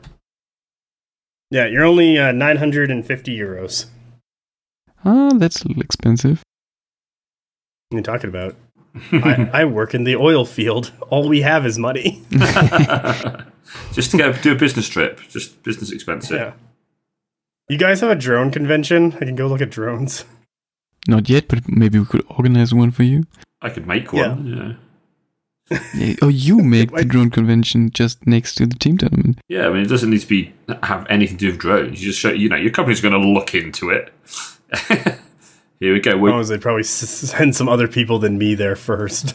uh, uh, just say you've been personally invited. You're a guest speaker. Oh god. Yeah, something like that. Ah, we if if such an event happens, there should be a panel and like a host and um, stuff. Should there there should be stuff to be talked about. Interesting idea. Yeah, We'll write that down. that'd be a good idea. Yeah, that'd be really cool. Can there be a Like what? We're gonna have like panels for conquest. It's Yeah. like, do you want to learn how to how to get the most out of your force grown drones? yes? Dave, First off, you put on. baking soda First into off- the vat. D- don't buy any. Nah, da- da- David's all in on this already. Uh-huh. Worst, You do oh, not need to buy more. You will get enough just by playing the game. quick quick question. Worst unit in the game, Aaron. Worst unit? Right. Worst unit in the game. uh, So Like, what do we classify as worst? What what Because do you- everything has a job. No, just worst unit in the game. Don't discuss it. Just what do you think Legionaries. the worst? Legionaries. They are, reject- they Oh, are fuck you. They are, Fuck reject- you. They are bad at what they're meant to do. They are not. They're terrible. Garbage. Okay, Moscow. fuck. Oh, Anathan Anathantoise Ah, toys. yes. Whatever their stupid names are. They're also Even worse than Toy. Legionaries. But You're right, you win. Ah! Wait, what? They are decent at least. They're The obvious- terrible. No, they're not. They're so expensive for nothing. Why, what's do you yours? What's yours? Force-grown drones. They are the fucking worst unit They're so game. good. They're What? so They're good. great. They, You they're paint 90, 90, points. Yeah, for for complete bullshit stats. They're just Yeah, they're, they they're are speed light bumps and unit. pinners. No, but Yeah. speed bump for 90 points, they're just ah, never in my whole life will I, I ever would- play Force-grown drones again. I would swap Legionaries for Force Grown Drones in a heartbeat. Oh yeah, because then your dark power fucking Yes, works. that's all I want. I, I just, yeah, 90 points for a, a battle like a main state. That'd be amazing. Yeah, like I would, s- I would say militia or militia bowmen, but I know what their purpose is, and their purpose is to just take hits in the face and die for you. Yeah, that's the same as Force-grown drones, but 15 points cheaper.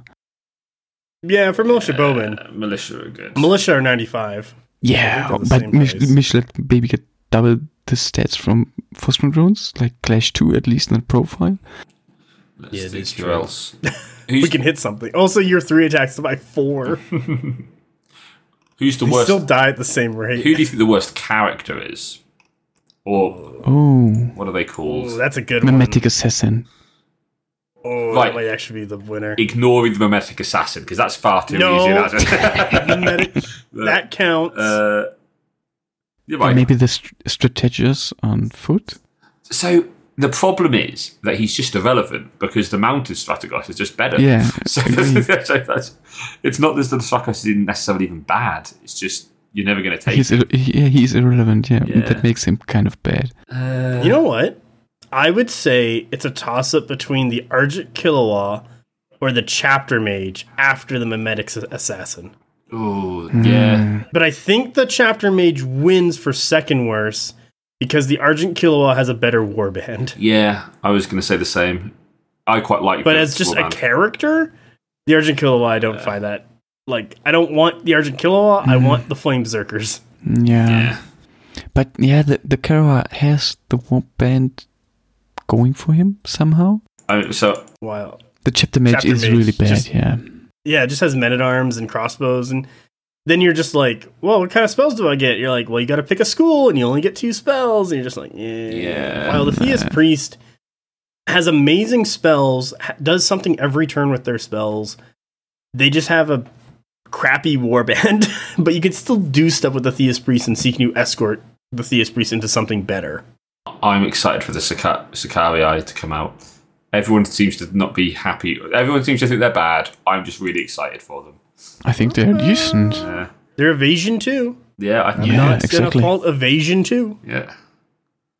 I think they're, Yeah, yeah. they're fine. Especially at 140. yeah, I this this is totally the decent regimen I want my Theist priest to sit in. exactly. Agreed. They they just fit. That's just a good fit. Though I do think Yeah. this is just speculation for the future. I do think that the theist and the deist um, side of Hundred Kingdoms is going to get the next thing to be fleshed out. Um, I have no insider information on that. I just think that that's just- probably the case. You just have a feeling. Yeah, an educated Well- guess is my. Well, there are one, two, three, four regiments that are not out for 100 Kingdoms, and we know one of them is coming out in January. So there's going to be three regiments not out.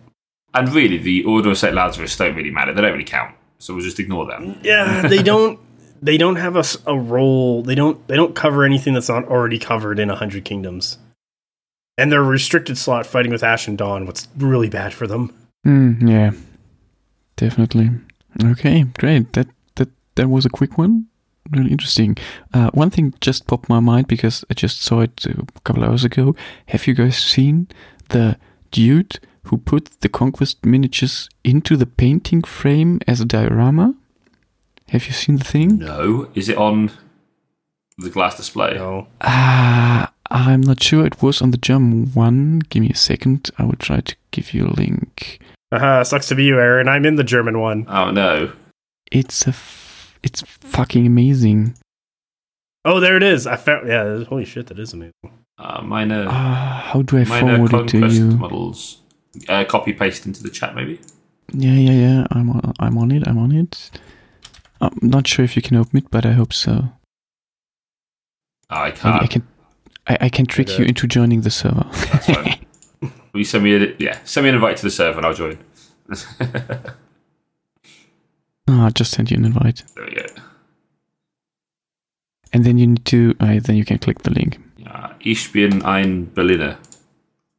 Correct. There you now go. you're part. Uh, you will get the German citizenship. I will forward it to you. I actually could, yeah, so I could have had it. So I think I'm not sure if I can still apply. And you for didn't it. yeah. take it? I mean, I was a baby. I've already got two, like uh, three citizens. I'm So- already half Canadian, so Do they ridiculous. That's do they really take cool. the tea out of your blood and put in benzene? Like, how does that work? I think it's just Mm, I think so. Yeah, it's it's a, it's a mixture between diesel and beer. Ah, meine Bratwurst. Yeah, that's your bec- breakfast. I love a Bratwurst. Great sausage. So the painting, just like the style, I've seen it done for like 40k stuff, and I really, I really like it, and I admire the artistry that goes into it, I really and like that. like the the depth of view and how the whole thing is set up, insane. I will link it um so everybody can see it. No, that's absolutely amazing. Just the idea of it mm, and the craftsmanship, well done to you, sir. It's from uh, what's it called? The last fight of Achilles. Kraken really Cult. cool. Yeah, the, the the the paint or the diorama is called The Last Fight of Achilles, but it's from Kraken Cult.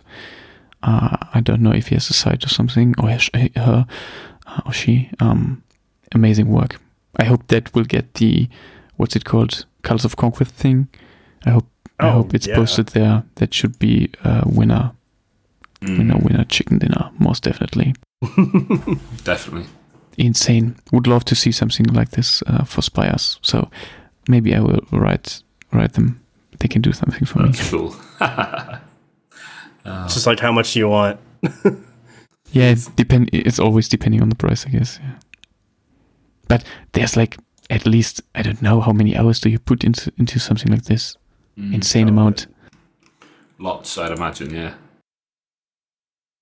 I'm getting World Eaters painted up by a professional painter because Oh wow. and and so like I've I've already like planned how to pay that off, and then I'm like, man, I really want to put this in a glass display case and like make a diorama out of it. Even though I don't play 40k, like my favorite Legion is World Eaters, and I wanted a display. I get that. Some some things you just You, gotta you have, have, a dream, You ha- yeah, from you, when you you're a have to have kid. it. and you're just like, I'm an adult now, and I have money, and I can do a thing. Yeah, agreed. I'm gonna do it. I- I really I wanted the twisted for the Spires so bad. Mhm. I bought I and I looked for it like for over a year, and then I found one, but I had to buy the whole sp- the whole Spire armies that was on sale with it, and I already own a huge shit ton of Spires, and I bought it anyway. nice. Did you did you resell this on the army back on eBay after? parts parts of it, yes. I feel at that point you just have a store army or a club army, and you're like, yeah, Yeah. there you go. Exactly. That's just you, you just said it. That's what I did. Yeah. I mean, I've got a Tontorr sat here next to an Ice Yacht in a box, so I'm not good at choosing a faction. Uh, is my problem. I know that. I just I just saw the um, last Legion deal on the German retailer for a very decent price, and the price is already good for from Para Bellum's side, but the retailer ch- sells it for even less. So I'm really tempted, but then I walk by the baby's room and and my dream gets crushed. Oh, Yeah, I'm the same. I think we need my we probably need to get a new car as well soon. So I'm like, okay, I have to buy grown up things with my grown up money. Agreed. But then I cuddle the baby and everything's all right again. no kids, no wife. uh, Never. I can't wait. See, this is what I keep telling. So, did you ever see the game um, God Tier? Like advertise Yeah. everything. I bought a box Yeah. like years ago. I have- yeah, I remember something. I have loads of it, and I'm like, man, I should get rid of this. But then I'm like, uh, but it's a good game to play with my son when he's older. So I've got this huge box of God tier stuff in my room just in case uh, my son wants to play in like eight years' time. So that's what, What if- what if he likes hockey? I'd be so up for that. I love ice hockey too. He he will be playing ice hockey. That's not a you know. uh, All for the kids. They can do what they like. Yeah, he can do what he wants. it would be a nice thing, but if if the kid doesn't want to play miniature war games, his loss. I mean, I think, I think that, that you're. I mean, like when when they're like teenagers, a bit older, that's different. But I do think Yeah. all, all children, when they're like eight or nine, want to play with their parents. You know, he's going to want to play with daddy's toys, and that's what's going to happen. Yeah, definitely, yeah. hockey, And- he's going to play too. That's not a not an option. He's going to be an ice hockey player. gonna And then- gonna pull the maple syrup out of your out of your veins and be like, here you go. exactly. And and you know it is when they are in in the teenage age, they will just like separate a little and maybe not play with you, but they will come around Mhm. ten years later because you know would it would be awesome to have like to share a hobby with your parents or with your sons or children in general, daughters as well. When you like maybe if I'm fifty, uh, sixty, and he's in the age and enjoys it as well, all the better. So I play with my dad now. Um, he lives quite a way away, but my Amazing. So, yeah, my dad. I, that's how I got into wargaming. So yeah, I still play with um, with him. So yeah, it's good. My my father and I played World of Warcraft together. that's pretty. Oh, pretty cool. Yeah, that was actually really fun because we would be in the same like room yelling at each other. My mom would come downstairs and be like, "What the fuck is wrong with you two? Shut up!" and we'd be like, "Oh, cower in fear from the matriarch. yeah." we knew who was in charge. Ob- obviously, yeah. obviously. Oh, great. Okay. Um, one point we discussed beforehand, and I think we should incorporate within the podcast or within the episode, is um, everybody just gets like a small amount of time, a very small amount of time, to tell the others why their faction is the best. Oh, you have opened up the hot gates. Good sir. Yeah. Aaron, you're first, so I can make fun of you. I mean, I don't really have a faction. So right, I think I think W'adrhŭn are the best army.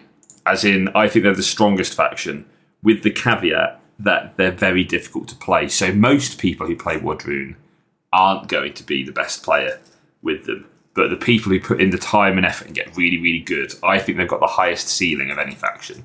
Second place, I mean, I want to say Spires, but I don't want to, to agree with you all. So sod you all. Um, you know, bloody, I don't know, city states. No, that's not true. That's. So W'adrhŭn are drunken of the best faction, and also they have dinosaurs uh, and orcs, which are objectively cooler than your lame knights uh, on horses. Dinosaurs are for little kids. Yeah. Dinosaurs are cool. So go on. You could explain to us, Mass, why your stupid humans on knights are not stupid. Simple. It's you. It's it, it's you, Aaron. It's you, Christopher. It's you, listener. They're the everyman. It's just it's just you It's being a just human. Yeah, Boring. where the hell do you live that we all own horses? Bloody Canadians. really Canadian. We got op- all this open ground and horses as far as the eye can see. Nah, Hundred Kings is best faction because you can literally build whatever you want. Um, it is it is a faction that really rewards um, list building. You don't have to worry about too many tricks on the actual field of battle itself, and you're very much um, just kind of playing the game at that point a lot of your power comes from the list building and you can kind of dig into your combos. You have an answer to every single problem in the game from 100 Kingdoms. Uh, finding those answers and then bringing them into the proper matchups is more of a the the issue, however. but if you really want to try and like get really good and play for skill and have to learn this weird ass chant mechanic that everyone gets wrong and doesn't make any sense, you can go and play with Druin and have fun with your fancy dinosaurs. Or you can grab your stick, you can grab your crossbow, and you get on your horse and you can start gunning people down. brave humans best with faction. stakes. Yeah. Yeah, I see the appeal, but sadly you're wrong because Spires are the best faction simply because they are so different from anything else. Their appeal is just like it's something new, completely new, and they have the mechanics to work around everything, and they have a very high skill ceiling as well as very diverse units, and you can just use the tricks or play whatever you like. They have like the complete package. And that's why I like them the most. And you simply have so many options to play them. You can rely on stats, you can rely on tricks, you can work out whatever you like.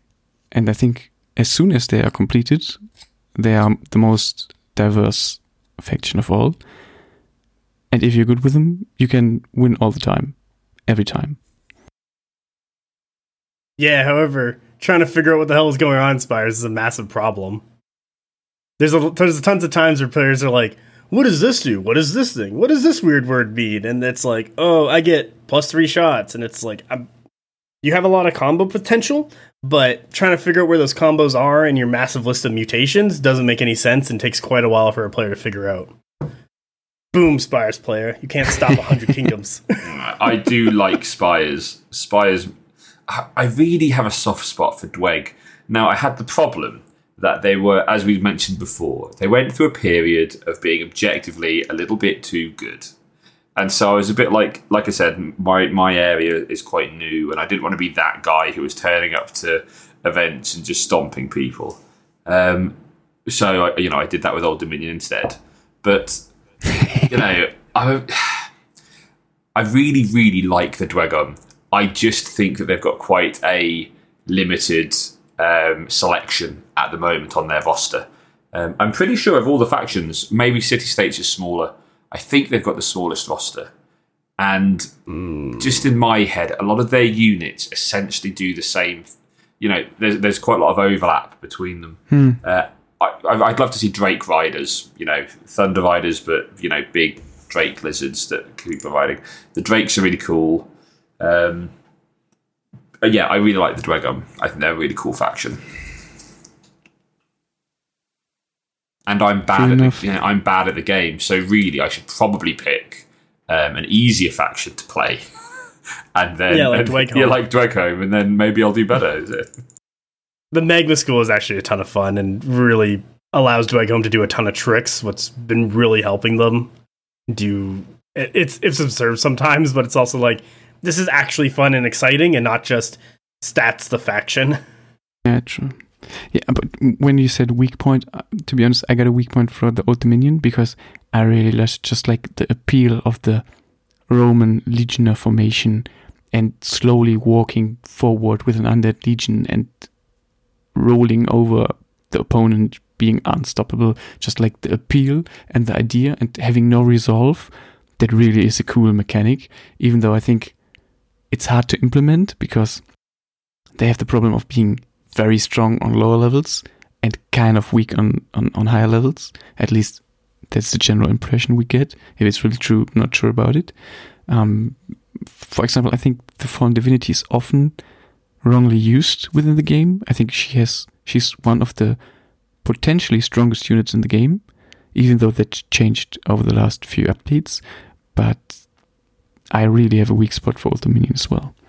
No, I, I, I- I played them quite a bit over the last year. Um, I probably should have taken them to LGT, to be honest. Um, you I could defeated the Spires brick. well, I don't. I, What to if be you honest, brought an I probably equally could have. large Yeah, Legionnaire brick? I did have that game. No, so it wasn't quite so big. I did have a game ages ago against like a new-ish player. He played other war games, so it wasn't like a brand new player. Uh, he was playing Spires, um, and we did have a game where literally for like I don't know eight turns, I had a block of Legionnaires with a um, Archimandrite, and he had a block of drones with a Biomancer, and just nothing was dead by the end. Like it was just, it was just ridiculous. But, uh, That's the game I enjoyed most. Yes, yeah, but yeah, I mean, the they're really fun to play, especially kind of at like a a lower kind of kind of more casual level. The problem that Old Dominion have, I think, as was covered in the Bonktable podcast, the biggest problem is that they are very weak to range. So if you're playing in a, a meta that's heavy to heavy range, it's it's a bit rubbish. If you're playing, you know, in a, a meta full of um, city states and the the cavalry list for Hundred Kingdoms and stuff like that, you're probably going to have an absolutely fantastic time because you know. Old Dominion are, I think, the best brawling faction in the game. Like, if people play into your game, it's it's brilliant. Um, if somebody brings a unit of bowmen, then it's a bit less brilliant. Yeah. agree. But on a serious note, there is not in one best faction in the game. It's just like what appeals to you most, and I think that's what everybody knows. Um, all It's the factions obviously Nords. really. no, Nords. Nords. oh, I just want to say Nords have been left out for now, but I guess no one of us got real experience with Nords. No, so, They sorry, have their own appeal as well. sorry, I was going to say. So, I've seen on the Discord the Europeans seem to be really up on Nords. So, like, it just, from my opinion, it looks like over in Europe you think Nords are really, really good. I don't see it at all, though. I'm, Yeah, I'm because you're not in Europe. No, exactly. So in, in Europe, Nord, so in Europe, Nords are really good. In the UK, they haven't made it here yet. You know, they're still they're still manning their boats, I guess, um, to come. Wait until William the Conqueror shows I up just- again. Yeah, I just To be honest, I don't really think so. I think we see them as better than in other parts of the world because they are not as bad as they are often claimed to be. But The- they're yeah. very hard to play. Mhm. Not because like something like the chant mechanic is hindering them, but because they are very glass cannon style of play, and that's always very hard to play in a in a tabletop rank and file game. Yeah, I I do agree with you, Christopher, about that because I I look at Nords and I'm just kind of like, damn, if I had more time, I would really deep dive as much as I did, like deep dive into Nords as much as I did into a Hundred Kingdoms to figure out what's actually going on. Because I look at stuff and I'm just like, what is going on here? Like on the Discord and the discussions about Nords of why people perceive this faction weak because it's it's not. It's it might not be super amazing, but it's not as weak as people really put it down. And I and I do agree with you. I think it's really just because it's a fragile faction, and you really have to learn the finesse of the game to get the Yeah. most out of it. And it shows with players who understand that that finesse to get a lot out of Nords and win games. Yeah, true. You need to approach the game in a different way when you're playing Nords. The same as you need to approach the game in a different way when you're playing Old Dominion.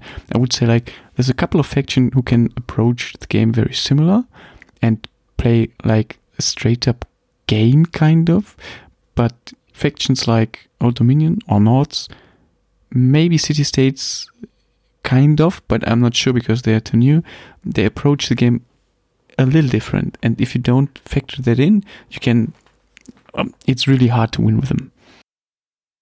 Yeah. Um I, I don't think like Nords players want to do a traditional like rank and file historical um play of conquest. Like if you think of like more uh, like you take from history rank and file of like the Bronze Age and kind of into the medieval age of how people were doing stuff, like lining up all their troops on a field and fighting. I don't. Nords really wants to pull a Viking and just kind of come out of nowhere and kind of hit you. However, that doesn't work very well in um like kind of taking that mindset and moving it to a board game or not I guess not a board game, but like a war game um when you're looking at the board and you can see everything your opponent has, your opponent can see everything you have. Like there's there's no really like hidden co- mechanic. Like if there's a bunch of Nord like Vikings hiding in the woods, um, there is. Instead, you kind of have to set that up in the game itself, and that's where the finesse comes from. Tot- totally agree with you. Thank you very much, Christian. Wow, messing that up. Ne- never mind, never mind. All is well. Um, no, but back on topic. I totally agree. Um, I just see the same way. Nords need to approach the game different. They need to be. They need to be at the same time more careful and at certain times very aggressive because I see a lot of Nord players going just in waves, being overly aggressive and then getting smashed.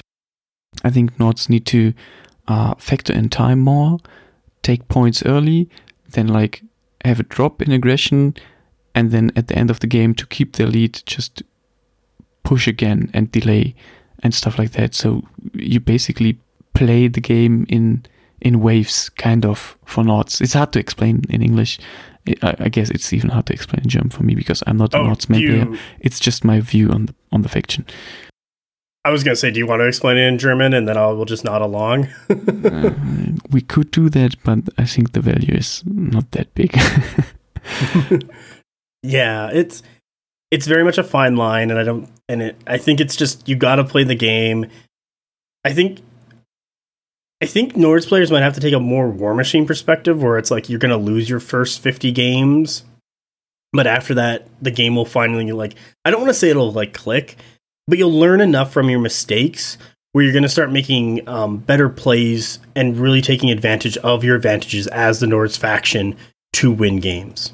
So, while a lot of other factions you'll probably find more success early on, but you're maybe I don't know, maybe you won't learn as much from your failures as much as a Nords player will, that kind of thing. But it seems like people will play Nords, lose a bunch, see that other factions are winning, and just go, well, the difference is obviously the faction, and just quit Nords.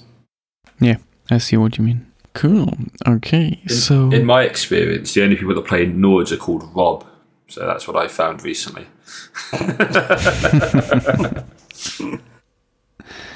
okay. So um, we'll have to come to a conclusion for today soon. Uh, time is running out for me. But um, before the end, uh, I just wanted to um, maybe go a little bit into the podcast side of things. So, uh, one question for the both of you, and maybe me as well. Um, what made you do a podcast for Conquest? Because I think podcasting is not for everyone. You have to be a certain type of person to do it. And yeah, what what made you do it? Is it just like what's your kink with podcasting? Have, and, and, and have you done something similar before? That would be interesting as well. Um, whoever goes first, I don't mind. Okay. Aaron has chosen me. um, I've I've done some like public speaking training and such before when I was much younger. Um, so I could kind of talk publicly, but you know that was like ten years ago, so I don't remember any of it. I chose to do a podcast mainly because I do a lot of travel and I like to listen to something when I'm traveling, either driving, flying on a plane, uh, taking the bus, all that stuff. And I like to listen to things that I'm interested in. And at the time, I was interested in Conquest, and there was Vanguard, yeah, Vanguard Garage Gaming. What was this is a very good podcast. I like it. It's great to get into Conquest with. They really, really talk a lot about Conquest and like what's going on, and I really enjoy their stuff. The problem I was finding was that they don't release very often. And when I was looking for other Conquest related podcasts, I couldn't find any. And I was like, okay, well, I got eight to nine years of Warmachine experience. I can use that and the experience I'm getting from just playing Conquest to do my own thing. Because if it isn't around and you want a thing, why don't you just make the thing? And so I asked my co host, uh, Mike, to join me because we were kind of hitting it off in the local game store and we kind of made a podcast and it went from there and we did a lot of figuring out kind of by ourselves of like how to do the audio how like kind of what mics we should be using like i asked a couple buddies who had done a previous podcast like for Warmachine there's the line of sight guys i talked to them and i'm like hey what, how'd you guys do this and they kind of gave me some ideas um, i know my co-host talked to a bunch of people and they gave them some ideas so we kind of asked a bunch of people got those ideas figured out things that worked for us and kind of just went from there and we started talking about the game Yeah, um, to be honest, I was fairly similar. Um, it's one of those things. I was always like, "Ah, I could do a podcast, but it's not. I never want to do one by myself. I think it's obviously you kind of want to have a, a co-host and, and have like you know at least two of you working on something. So just for what I was just kind of floating about. I wanted to do one, uh, and then I ended up chatting to James, who is my co-host, who's someone who I met at last. So not this LGT just gone, but the year before. Um, but we both ended up doing uh, a convention with uh, Para Bellum, and we were just chatting after. We were chatting about you know some of the content and, and that we see, and I was like, well, why don't we just just do it? You know, why don't we just make something? Uh, so then, yeah, we sat down, we had a call, we had a quick chat about the podcast, and yeah, we we set it up. Um, and now, when it's hard with scheduling, I wish we could be a bit more um, regular. But uh, yeah, it's one of those things that we both really enjoy doing. It's nice to talk about conquest and um, you know chat to people who have different kind of views on the game. We really enjoy. Uh, I've not done anything like it before. Actually, so I guess to your question, so I kind of work as a teacher. I don't work at like a, a school. I work in a like a college for international students. And over COVID, um, I made loads of pre-recorded lectures um, for students, and I thought, well, actually, this is fairly easy to be honest. Uh, and so, yeah, that gave me a lot more confidence to just kind of start doing something. Really nice. Yeah, but it's it's very similar for me or us because my co-host is Konrad um, Ritz from the Discord.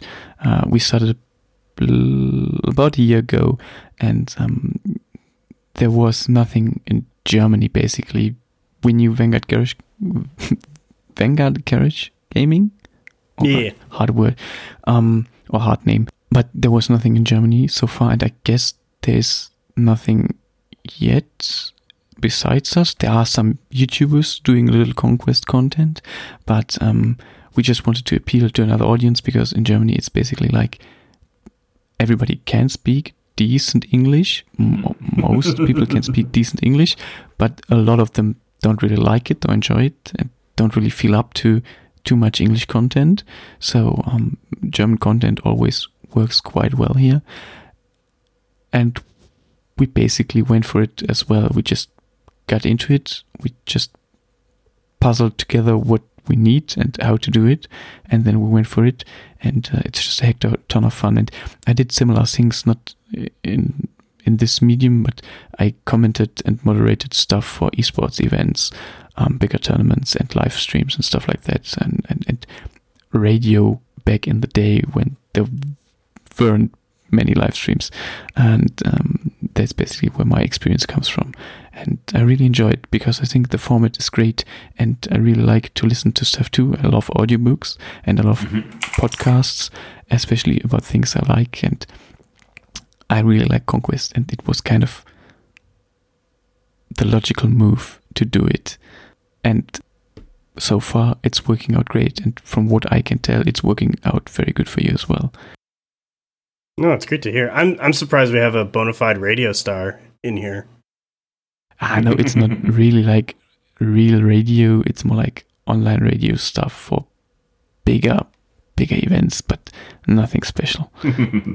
you see, you could just like because me and Massican have no idea. You you could be on like prime time German radio, and we wouldn't know. Yeah, no, so, not at all. not at all. This is Christian's double life it's just yeah, Jay I'm, Leno, but for Germany. In the morning at five, you can hear me when you're driving your car, uh, talking about the traffic jams. no, I'm an ele- elementary school teacher. oh, okay. Oh man. Well, which one? So That's cool. I, I know how to talk. Yeah. I have been swirled away into the back of a massive building where I sit and process data, and then they're like, "We need drone flights." I'm like, "Okay." That's nice as well. I, I talk to very few people, and it's great. okay, so I think that's it for today. Anything you guys want to add? Um, how did you like it, and should we do it again? I think oh. most definitely. He's handing out a survey. Oh no!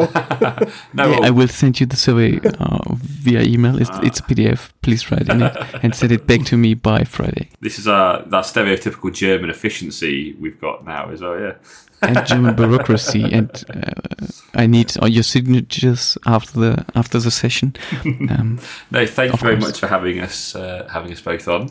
Yeah, thank you very much. I'm I'm really I'm more like surprised and like happy to see your more level of podcasting professionalism than anything I've ever produced. so I want to give you massive kudos for that.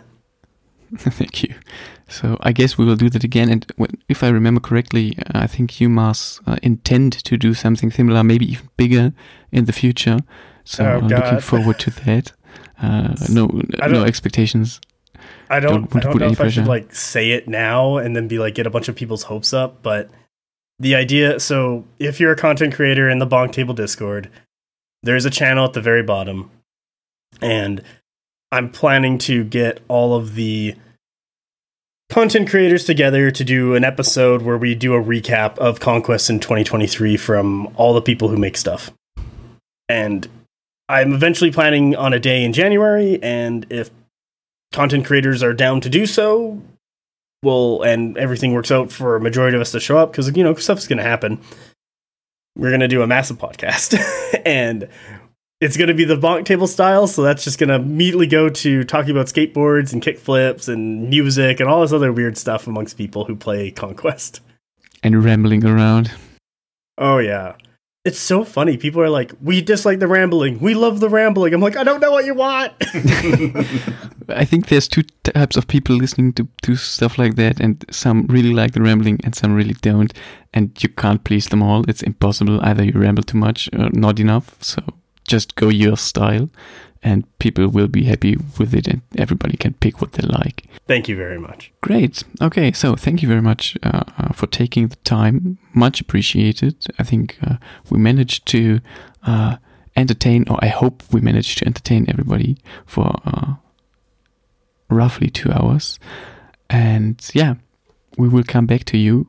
For now, that will be the only English episode uh, on the Commanders of Ear channel, but maybe in the future we can uh, expand our team or expand the, the channel or not, uh, not the channel expand the podcast and bring you more of this kind of content so any last words I'll learn German. Mein, for it. Uh, meine Deutsch ist nicht so gut. Okay. oh that's good enough that's really good oh that sounded really good okay so guys i wish you a good night Good night. sleep tight Good night, bye bye Christian.